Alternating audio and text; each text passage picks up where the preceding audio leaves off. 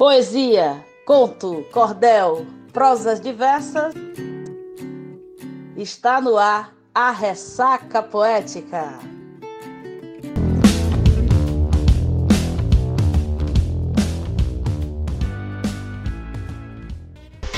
Salve, salve, meus ressacados e ressacadas do podcast mais poético e informativo de todas as ondas. Eu sou Daniela Bento e estou chegando para mais uma ressaca poética.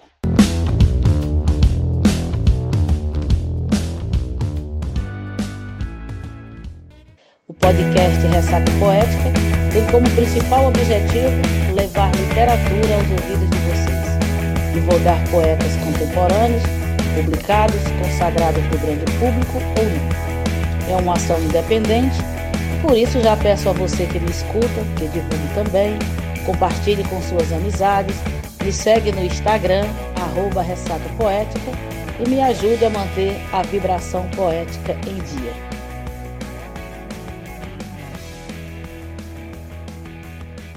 Se interesse, povo, se interesse. Salve, salve, meus ressacados e ressacadas. Eu sou Daniela Bento e estou chegando para mais uma ressaca poética. Hoje, 5 de outubro, iniciaremos uma série de quatro episódios totalmente dedicado às crianças. Espero que você, adulto, adulta, adolescente, vovô, vovó, tio, tia, madrinha, padrinho, mãe, pai, que estão sempre ligados no nosso podcast, escute essa série com suas crianças. Para inaugurar essa série de quatro episódios, contamos com uma participação mais que especial. Abriremos com chave de ouro o templo da ancestralidade, da tradição oral de contar história.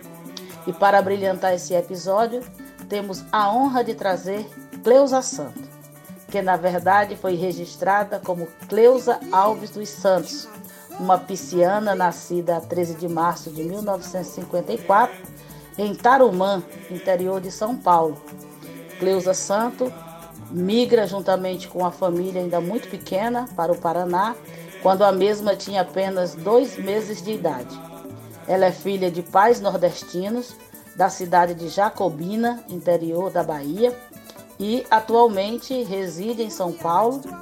Ela é cordelista, atriz, arte educadora, diretora teatral e, claro, contadora de história.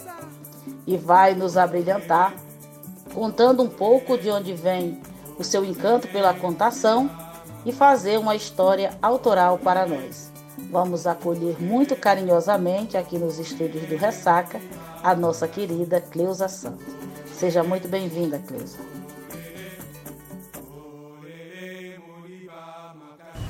Olá, meu nome é Cleusa Santo, eu moro aqui em São Paulo, né, São Paulo capital. Eu nasci numa cidade chamada Tarumã, no interior de São Paulo, perto de Assis. E assim, eu sou cordelista, sou contadora de histórias também.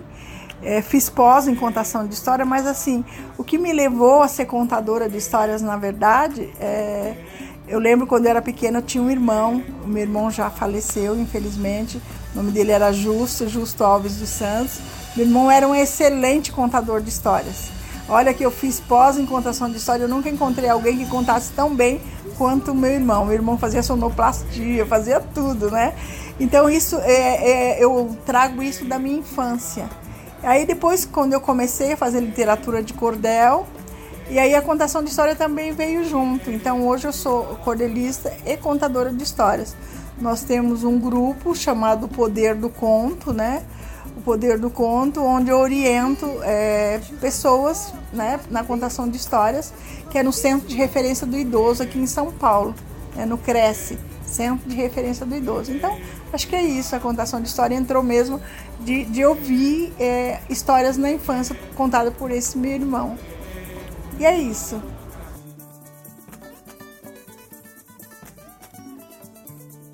A Rainha Barria, autora Cleusa Santo. Se arramba com canene cuencô. Se arramba com canene cuencô. Se arramba com canene cuencô. Se arramba com canene cuencô. Se arramba, se arramba. Se arramba com canene cuencô. Se arramba, se arramba. Se arramba com canene Cuencô. Há muito tempo, mas há muito tempo, no continente africano, mais precisamente no Egito, nasceu uma menina chamada Barria. Barria vivia num ambiente de amor. O seu pai dizia: Um dia você vai ser uma rainha. Barria era linda, sua pele era negra como ébano e a mãe dizia: Minha princesa. Bahia cresceu nesse ambiente de amor, mas não foi por muito tempo. Quando Bahia tinha nove anos, os seus pais faleceram num terrível acidente. E naquele lugar, quando alguém ficava órfão de pai e de mãe, era doado para o Estado. E foi assim com Bahia. Ela foi doada para o Estado. Bahia foi viver no palácio, isto mesmo, no palácio. Não como princesa, não como rainha, como seus pais tinham dito, mas sim como escrava. Bahia agora era uma escrava. Tão pequena, Bahia fazia todos os serviços. Ela lavava, passava, cozinhava, buscava lenhas, tudo isso Bahia fazia. Bahia tinha um sonho, um sonho de estudar. Mas os escravos não tinham esse direito. Então Bahia não podia estudar. Como Bahia sabia que ela não podia estudar, ela começou a aprender outras coisas. Ela passava muito bem, ela costurava muito bem, ela bordava muito bem. Bahia começou a pegar as folhas das plantas e fervê-las, transformando numa tinta. Começou a atingir os tecidos que antes eram beges. Dizem que os tecidos coloridos que vêm da África, que é a ideia de Bahia. Não sei se isso é verdade, mas os tecidos estão aí, completamente coloridos. Bahia foi vivendo a sua vida ali dentro do palácio como escrava, Além, além de tingir, começou a pintar também, fazer quadros. Bahia começou a mexer com plantas. Ela começou a descobrir as plantas que serviam para todos os tipos de doenças. Não demorou muito, Bahia se tornou uma grande, mas uma grande curandeira. Além de benzer as crianças, ela ainda fazia remédios. E a fama de Bahia foi crescendo, foi crescendo, até que um dia o rei mandou chamá-la. Isso mesmo, Bahia ficou com muito medo. Que será que ia acontecer com ela?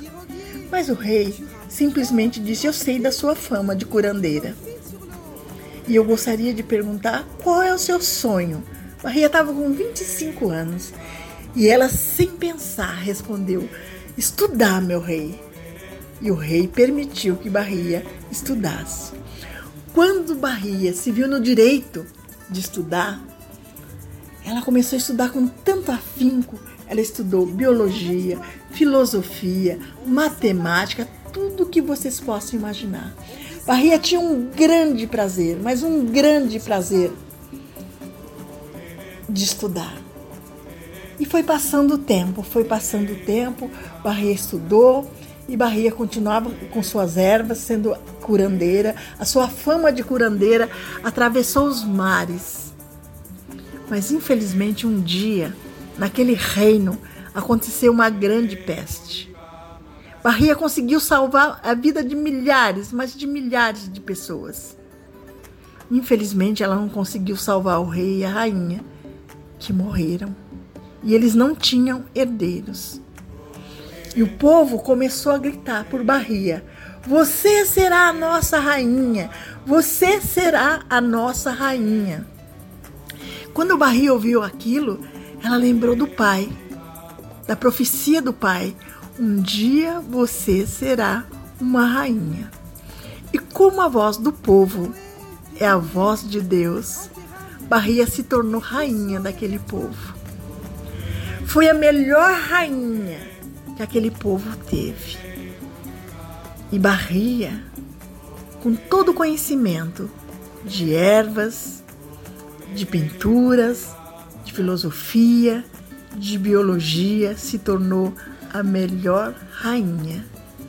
E a profecia do seu pai foi cumprida. Um dia será uma rainha. Se arramba com canene quencou, se arramba com canene quencou. Se arramba com canene quencou, se arramba com canene quencou. Se arramba, se arramba, com canene quencou. Como dizia minha mãe sempre ao final das histórias, entrou por uma perna de pato e saiu por uma perna de pinto. Quem vier próxima semana, que por favor me conte cinco. Eu sou Daniela Bento e vou ficando por aqui. Até a próxima semana com mais uma ressaca poética. Dos rebentos dessa terra morrem cinco todo dia. Não é fome, nem é sede, mas talvez vida vazia.